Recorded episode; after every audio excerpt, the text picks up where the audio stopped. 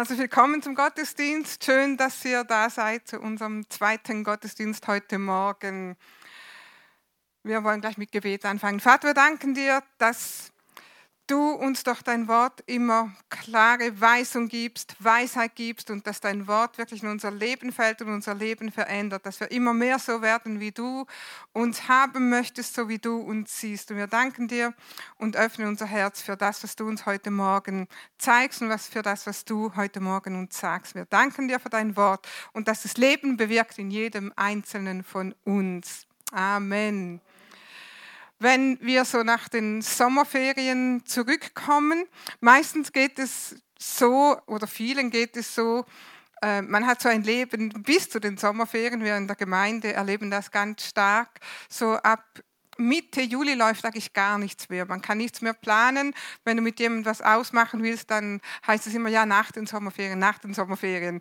Und dann so im September wird man langsam wieder bereit für etwas Neues oder man ist wieder bereit, das Leben wieder in Angriff zu nehmen. Urlaub ist eine super Sache, aber das Leben besteht nicht nur aus Urlaub, sondern äh, man will dann irgendwann wieder normal, stimmt's? Oder man will sogar ein bisschen mehr, man will wieder wir etwas Neues in Angriff nehmen. Viele Menschen machen auch so Neujahrsvorsätze und sagen, im neuen Jahr möchte ich etwas Neues, etwas anderes.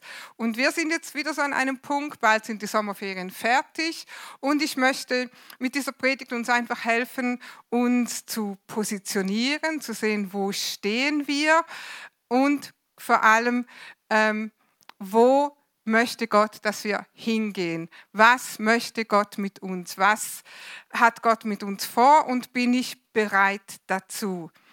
Ähm, als wir nach dem Urlaub zurückkamen, vielleicht geht das auch manchmal so, dann ist da die volle Mülltonne und dann haben wir da Müll reingetan und das hat so gestunken. Also das roch wirklich echt übel und du freust dich, dass dann endlich die Müllabfuhr ist. In ein paar Tagen haben wir die Mülltonne rausgestellt, wieder dann die leere Mülltonne reingefahren, aufgemacht und der üble Geruch war immer noch da. Also man musste die wirklich tiefen reinigen, damit sie wieder zu gebrauchen ist. Und genau von so einer Reinigung wollen wir heute sprechen. Also es geht nicht nur um Mülleimer, sondern um verschiedene Gefäße. Ihr seht auch, wir haben hier ein paar Gefäße mitgebracht. Ähm, ein Putzeimer oder Mülleimer, was auch immer wir das benutzen wollen. Und dann habe ich hier zum Beispiel so ein Gefäß, das ich in der Küche benutze, so für Rüstabfälle. Und dann was ganz Besonderes, eine Schale mein wertvolles Porzellan, Villeroy und Bosch. Und wir wollen heute sehen, was für ein Gefäß sind wir, was für ein Gefäß bist du. Wenn jetzt diese Gefäße, die stehen repräsentativ auch für viele andere Gefäße, ähm, mit welchem Gefäß würdest du dich identifizieren? Braucht mir nicht zu antworten. Aber vielleicht hast du dir auch schon mal Gedanken gemacht, weil Gott nennt uns, also dieses Wort Gefäß ist etwas, was wir in der Bibel immer wieder sehen. Und Gott sagt, wir sind seine Gefäße. Vielleicht hat man dir gesagt, ja, du bist ja nur dies und jenes, vielleicht ja im besten Fall so ein Rüstbecken oder ein Rüst, eine Rüstschale.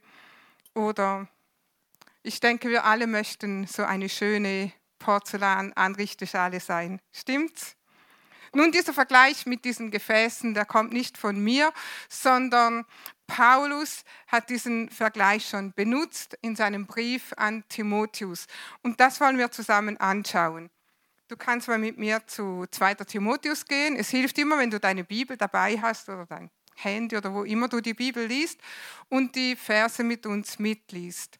Wir werden nur hauptsächlich diese Bibelverse miteinander betrachten. Also kannst gerne deine Bibel rausnehmen und mitlesen. Und hier heißt es in 2. Timotheus 2, 20 bis 22. In einem großen Haushalt gibt es nicht nur Gefäße aus Gold und Silber, sondern auch aus Holz und Ton. Und wir würden sagen auch aus Plastik. Also ich habe weniger Holzgefäße, aber mehr Plastikgefäße. Die einen sind für besondere Anlässe bestimmt, die anderen dienen als Behälter für den Abfall. Wer sich nun von Menschen fernhält, die Abfallbehältern gleichen, wird ein Gefäß sein, das ehrenvollen Zwecken dient, das heilig ist, dem Hausherrn nützt und zu jedem guten Werk bereitsteht. Dann 22, hüte dich vor den Leidenschaften, die besonders junge Menschen in Gefahr bringen. Strebe zusammen mit denen, die den Herrn aufrichtig und mit reinem Gewissen anbeten, nach einem Leben, das von Gerechtigkeit, Glauben, Liebe und Frieden erfüllt ist. Also Gottes Erwartung an dich, das drückt Paulus hier aus in seinem Brief an Timotheus, ist, dass du ein nützliches, reines Gefäß wirst, dass du ein Gefäß wirst, das jederzeit bereit ist für den Dienst. Und Gott gibt dir eine klare Anleitung, wie was du tun musst, damit er dich gebrauchen kann, damit du ein sinnerfülltes Leben führen kannst, damit du ein Leben nach Gottes Plan leben kannst, ein Leben, das Jesus verherrlicht und ein Leben, wo du auch irgendwann dann deinen ewigen Lohn empfängst. Und diese Anleitung wollen wir heute gemeinsam betrachten. Oder wir nennen das auch den Reinigungsprozess. Also wir werden heute zusammen einen Reinigungsprozess betrachten, damit wir nicht solche Abfall- oder Putzeimer sind, sondern was können wir tun, dass wir alle wertvolle Porzellanschalen werden. Und wir schauen uns diese Bibelverse im 2. Timotheus immer wieder an. Also in Vers 20, da haben wir gelesen, in einem Haushalt gibt es nicht nur Gefäße aus Gold und Silber, sondern auch aus Holz und Ton. Die einen sind für besondere Anlässe bestimmt, die anderen als Behälter für den Abfall. Die Schlachterbibel übersetzt das so, die einen sind zur Ehre, die anderen zur Unehre. Also die Gefäße werden auch in verschiedenen Bereichen benutzt, sei das im zum Putzen oder sei das in der Küche oder sei das eben auf dem Tisch oder zur Ehre oder Unehre. Und manchmal denken wir, naja, Gott hat mich so geschaffen, wie er mich halt gemacht hat. Und wenn Gott bestimmt hat, dass ich ein Putzeimer bin, dann bin ich halt ein Putzeimer. Aber das ist eine falsche Annahme, sondern wir haben darüber ge ge äh, gesprochen, wir haben gelesen, dass Gott uns eine Anweisung gibt, was müssen wir tun. Wir können etwas tun, dass wir eben keine Abfallbehälter sind, sondern dass wir schöne Porzellanschalen sind. Und eines ist schon mal, womit füllen wir diese Behälter? Was kommt hier rein? Putzwasser oder Müll? Hier habe ich schon gesagt, Rüstabfälle. Nun, stell dir mal vor, ich lade dich heute Mittag zu mir zum Essen ein und ich serviere dir den Sonntagsbraten in diesem Gefäß. Was würdest du denken? Wie würdest du dich fühlen? Ja, du würdest vielleicht denken, hat sie wohl keine anderen Gefäße? Oder seltsam, bin ich nicht mehr wert, als dass wir nur aus Plastik Rüstgeschirr essen? Aber du würdest dir, dich seltsam fühlen, nicht wahr? Wie wir Gefäße füllen, ist sehr wichtig, womit wir das füllen. Zum Beispiel für mich ist es sehr wichtig, ich koche gern Marmelade und wenn ich Marmelade esse, dann äh, möchte ich, dass in meinem Glas, wo Kirschmarmelade drin ist, dass da Kirsche draufsteht. Wenn du jetzt mir eine Marmelade schenken würdest, die du selbst gemacht hast, sagen wir jetzt ist Zwetschgenzeit, du machst eine Zwetschgenmarmelade und du hast gerade ein Gurkenglas gefunden, wo die Etikette noch drauf ist und ich stelle diese Marmelade auf den Tisch, dann kann ich die nicht genießen. Dann bringe ich das in meinem Kopf nicht zusammen, dass das keine Gurken sind, sondern dass das eine Zwetschgenmarmelade ist. Weil es ist in einem falschen Gefäß. Also es ist wichtig, womit füllen wir die Gefäße. Und das Erste, was wir tun müssen, haben wir gelesen in Timotheus in Vers 21, wer sich nun von solchen Menschen fernhält, die Abfallbehältern gleichen. wird ein Gefäß sein, das ehrenvollen Zwecken dient. Also unser erster Punkt ist, halte dich fern. Was sollen wir tun? Wir sollen uns absondern. Die Bibel spricht immer wieder über den Heiligungsprozess. Heiligung bedeutet nichts anderes als sich absondern. Absondern, hingaben, hin, Gott hingeben und sich reinigen lassen. Die Bibel spricht auch im Psalm 1, ihr kennt wahrscheinlich alle diesen Psalm, wohl dem, der nicht wandelt im Rat der Gottlosen, der nicht da sitzt, wo die Spötter sitzen. Was bedeutet das? Es bedeutet nicht, dass du nicht mehr mit Menschen Kontakt haben sollst, die Jesus nicht kennen, sondern dass du nicht Gemeinschaft haben sollst mit denen, dass du nicht da, wo die Menschen spotten, dass du mitspottest, da, wo Menschen Gott ablehnen oder wo sie wirklich gottlos leben, dass du das mitmachst, sondern dass du dich von denen absonderst. Die Bibel sagt, wir sind zwar in dieser Welt, aber nicht von dieser Welt. Also es ist ein Unterschied, ähm, ob ich Menschen beeinflussen kann oder ob Menschen mich negativ beeinflussen. Und von diesen sagt die Bibel, trenne dich, halte dich fern von solchen Menschen, halte dich fern von Menschen, die dein geistliches Wachstum hindern oder stoppen. Amen. Die Bibel sagt im 1. Korintherbrief in 15, Vers 33, täuscht euch nicht. Schlechter Umgang. Habe ich es gehört? Wer kennt dieses Sprichwort? Ein ganz bekanntes Sprichwort in der deutschen Sprache, oder?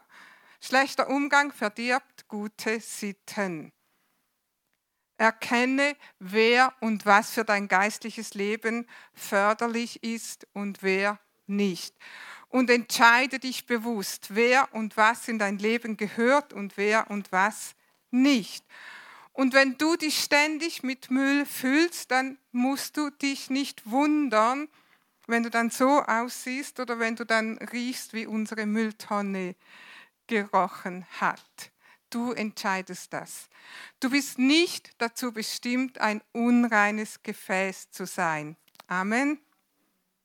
Amen. Einige denken vielleicht jetzt aber, bin ich aber. Ich bin so ein unreines Gefäß, weil Cornelia, du weißt gar nicht, was ich zu Hause alles mache in meiner Freizeit, wenn das niemand sieht. Du weißt gar nicht, womit ich dieses Gefäß, mein Gefäß gefüllt habe. Du weißt gar nicht, was da in meinem Leben ist, was ich nicht beherrschen kann. Die Bibel sagt dir, du kannst dich reinigen lassen. Mit 1. Johannes 1, Vers 9. Und wir werden am Schluss ein Gebet zusammen beten. Und wenn du erkannt hast, dass du in deinem Leben Dinge hast, mit denen du dich gefüllt hast, die dein Leben schon beherrschen oder die dich binden, dann kannst du heute beten und du kannst heute Vergebung erlangen und du kannst heute Reinigung erlangen.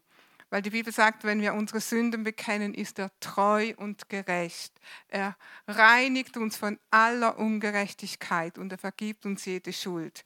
Und wir werden das gemeinsam tun am Schluss, wenn du solche Dinge hast, von denen du dich reinigen sollst. Also das Blut Jesus ist mehr als genug, um dich von jedem Müll zu reinigen. Amen. Also der erste Schritt ist, wir müssen uns entscheiden, also hingeben. Wir müssen sagen, Herr, ich bin so ein Gefäß, das für dich bereit ist. Und der zweite Schritt ist aufpassen, Schutzmaßnahmen betracht, äh, beachten.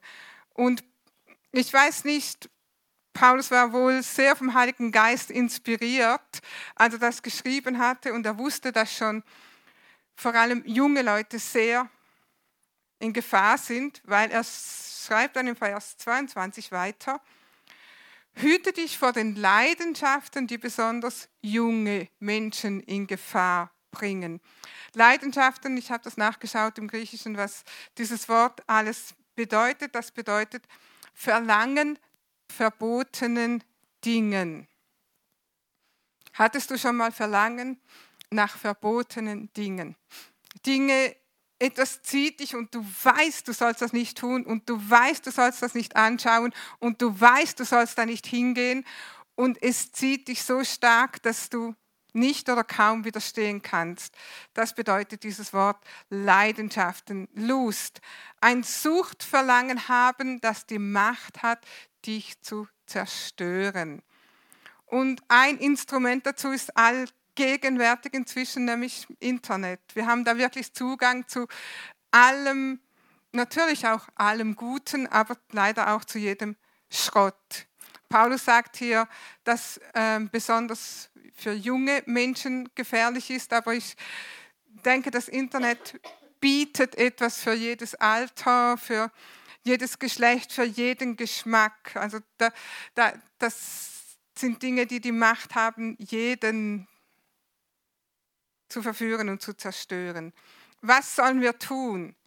Paulus sagt zu Timotheus, fliehe. Unser zweiter Punkt, fliehe. Fliehe die jugendlichen Lüste.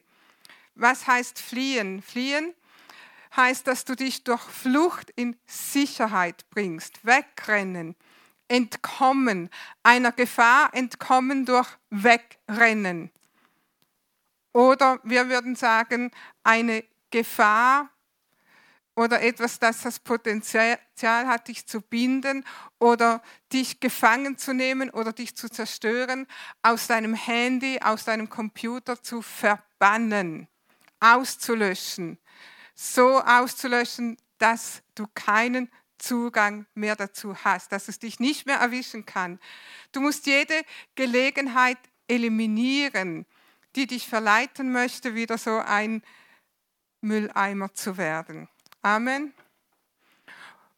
Oft reicht uns, haben wir selber gar nicht die Kraft dazu. Wenn du in irgendeiner Sache gebunden bist, dann möchte ich dir ans Herz legen, suche dir jemanden, einen Bruder, eine Schwester, einen Christ, dem du Vertrauen hast, dem du dich anvertrauen kannst, wo du sagen musst, wo du sagen kannst, hey, ich bin wieder in der Versuchung oder sogar ich bin wieder gefallen. Bitte bete mit mir. Aber besser ist, wenn das Verlangen so stark wird, dass du dann jemand hast, wo du anrufen kannst. Jemand, der mit dir betet und der dir hilft, aus dieser Sache rauszukommen und frei zu werden und frei zu bleiben. Amen. Also sag ja nicht, ich habe das schon im Griff.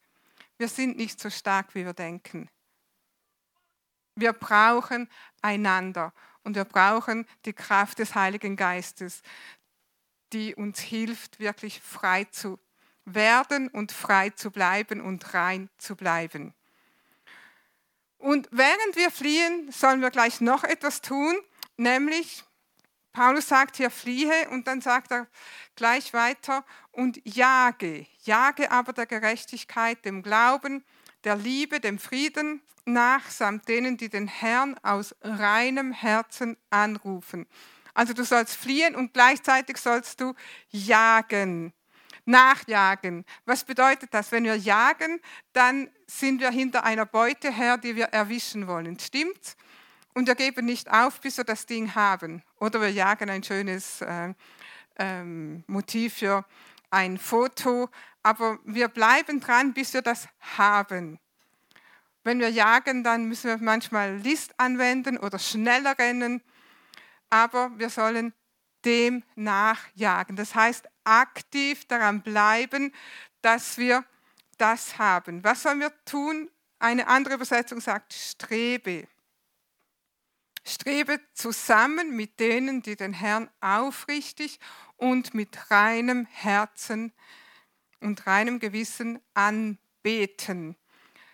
Paulus spricht ja von Gemeinschaft Umgib dich mit Menschen, die in Wahrheit leben, die Gott von ganzem Herzen suchen und Gott von ganzem Herzen anbeten. Suche und finde diese Menschen. Deshalb schön, dass ihr heute alle hier seid. Kommt zum Gottesdienst, sei live dabei. Wir sind Gott so dankbar, dass wir diese Online-Übertragung haben, dass wir wirklich unseren Gottesdienst überall hin streamen können, wo die Menschen das anschauen wollen. Aber das ersetzt nicht in den Gottesdienst, in die Versammlung zu kommen, uns mit Menschen zu umgeben, die auch nach Glauben, Frieden und Gerechtigkeit streben. Amen. Also gut, dass ihr kommt, sei live dabei. und mach mit. Wir haben vorher die Ankündigung gehört von unseren Mega-Kleingruppen. Mega-Kleingruppen, diesen Flyer könnt ihr übrigens mitnehmen, könnt ihr auch gerne verteilen. Da ist ein Barcode drauf, äh, wo man zur Homepage kommt und da sind alle Gruppen aufgelistet, die ab September angeboten werden. Wir machen diese Kleingruppen nicht einfach als Freizeitvergnügen. Wir haben ja eh nichts zu tun und deshalb könnten wir so ein bisschen mal was machen, sondern diese Mega-Kleingruppen, die dienen dazu, dass du dich mit Menschen umgeben kannst, die nach Glauben, Frieden und Gerechtigkeit streben. Diese Mega-Kleingruppen sind dazu da, dass wir gemeinsam Jüngerschaft erleben. Was heißt Jüngerschaft? Jüngerschaft bedeutet, dass wir Jesus nachfolgen, dass wir immer mehr werden wie Jesus, immer mehr in sein Bild gestaltet werden. Und wenn wir in einer Kleingruppe das machen, dann können wir als Jünger, als Nachfolger Jesu geistlich wachsen. Das ist ein Bereich unserer Gemeinde, wie wir dir helfen wollen, wirklich ein reifer Nachfolger Jesu zu werden, wie wir dir helfen wollen, so eine schöne Porzellanschale zu werden, die übrigens innen und außen gereinigt ist. Amen. Also mach unbedingt mit. Paulus sagt, strebe nach einem Leben, das von Gerechtigkeit, Glauben, Liebe und Frieden erfüllt ist. Und nur wenn du das bist, wenn du mit diesen Dingen gefüllt bist, dann kannst du ein nützliches oder wirst du ein nützliches, wertvolles Gefäß sein wie Paulus das sagt, das ehrenvollen Zweckendienst. Das ist unser letzter Punkt, mach dich nützlich. Paulus sagt in 21, 2. Timotheus 2, 21, er wird ein Gefäß sein, das ehrenvollen Zwecken dient, das heilig ist, dem Hausherrn nützt und zu jedem guten Werk bereitsteht. Also du bist jetzt gereinigt, weil du hast dich ferngehalten, du hütest dich, du fließt, du jagst und jetzt bist du nützlich, um für Gott, dass er dich da gebrauchen kann, wo er dich brauchen will. Zu jedem guten Werk bereit. Weißt du, es ist schon wichtig, dass wir geistlich wachsen. Aber wenn wir von geistlich wachsen sprechen, dann haben wir Christen manchmal das Gefühl, geistlich wachsen bedeutet, ich muss einfach mehr beten und ich muss einfach die Bibel besser kennen und ich muss mehr Bibel lesen und dann wachse ich geistlich. Natürlich gehören diese Dinge dazu. Aber das Wichtigste ist, wenn wir Gott lieben, dann lieben wir auch Menschen. Das ist übrigens ein Wert unserer Gemeinde. Liebe Gott und liebe die Menschen. Ich habe im Urlaub ein sehr inspirierendes Buch gelesen und da ging es darum, dass ein, ein, ein Muslim, der ist in einer muslimischen Familie aufgewachsen, also sehr traditionell, sehr stark eingebettet in der ganzen Kultur und halt in all dem, was dazugehört, war ein sehr, sehr hingegebener, gottesfürchtiger Mann und die ganze Familie, also als Junge schon.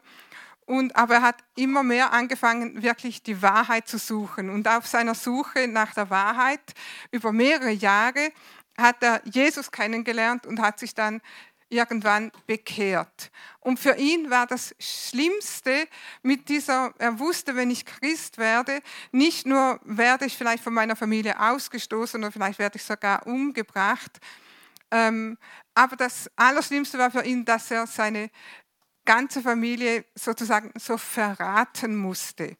Weil für die war das nicht nachvollziehbar, für die war das nicht verständlich.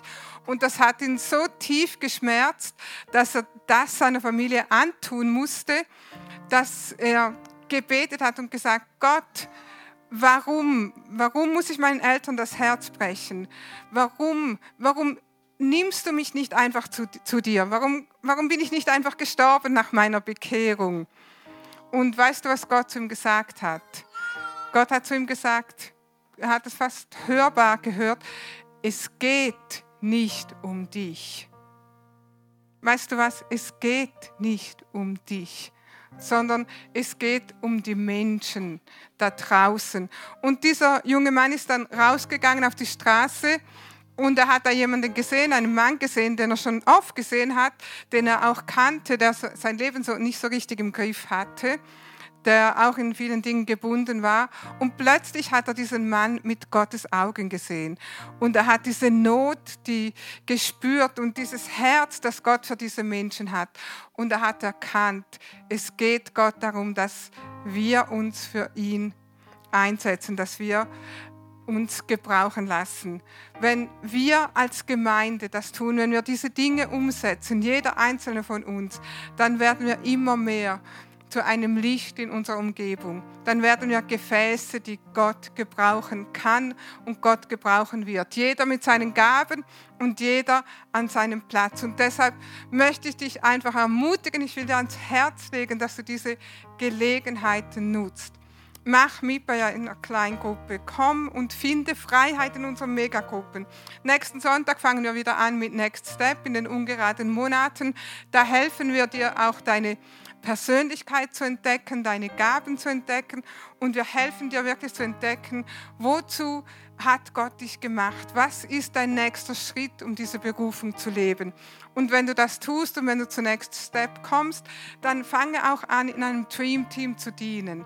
Weil nur wenn wir anfangen zu dienen, werden wir unsere Berufung entdecken und werden wir sinnerfüllt leben, wenn wir Schritt um Schritt um Schritt das tun, was Gott für uns hat. Und so wachsen wir in unsere Berufung rein. Und so werden wir alle zu wunderschönen Gefäßen, die Gott benutzen kann und die Jesus verherrlichen. Amen. Lass uns mal aufstehen. Ich habe vorher erwähnt, vielleicht bist du so, dass du sagst, ja, es gibt da schon ein paar Dinge in meinem Leben oder es gibt da diese eine Sache, und ich möchte von dieser Sache frei werden. Ich möchte mich von dieser Sache reinigen. Und wenn du das tu, wenn du bereit bist, dann verspricht dir Gott, dass das Blut Jesus dich reinigt. Alles, was wir tun müssen, sagt die Bibel in 1. Johannes 1, Vers 9, wir müssen unsere Sünde bekennen. Und wir wollen das jetzt gemeinsam tun. Ich werde dich in ein Gebet leiten und wenn wir dann da sind, dann sag diese, dieses, dieses Ding. Sag es, bekenne es. Sag, Herr, ich habe das und das gemacht oder ich habe hier und hier gesündigt. Sag es so, dass du es hörst und Gott es hört und sonst muss das niemand hören. Aber wenn du das heute tust, dann will Jesus dich befreien. Die Kraft des Heiligen Geistes ist da und er wird dich freisetzen. Lass uns mal die Augen schließen, lass uns zusammen beten. Sag, Vater, ich komme zu dir in Jesu Namen. Und ich danke dir, dass du mich gebrauchen willst. Dass du in mir schon dieses Gefäß siehst, das rein und heilig ist. Und Vater, ich bekenne dir, dass ich gesündigt habe. Ich habe, und jetzt sag diese Dinge oder dieses Ding, das du gemacht hast. Ich bekenne es dir als Sünde. Und ich nehme jetzt das vergebende, reinigende Blut Jesu in Anspruch. Danke, Herr, dass du mich reinigst und dass du mir vergeben hast. In Jesu Namen. Amen. Die Bibel sagt, wenn wir unsere Sünden bekennen, wenn Gott uns reinigt, wenn das Blut Jesus dich reinigt, dann stehst du wieder vor Gott, so als ob du nie gesündigt hättest. Gott wird sich nicht an dieses Ding erinnern. Und deshalb erinnere auch du dich nicht mehr daran. Und lass es nicht zu, dass der Feind dich anklagt, aber schau, was du gemacht hast und das ist doch und du bist doch, sondern Gott sieht dich als reines, heiliges Gefäß. Wenn du versucht bist, wieder zu fallen, dann mach das, dass du jemand anrufst oder jemand, zu jemand gehst und sagst, bet mit mir, ich brauche gerade dein Gebet, ich brauche deine Unterstützung. Und wenn du wieder gefallen bist, dann bekenne Gott die Sünde, er wird dir wieder vergeben. Aber Gott will, dass du frei wirst.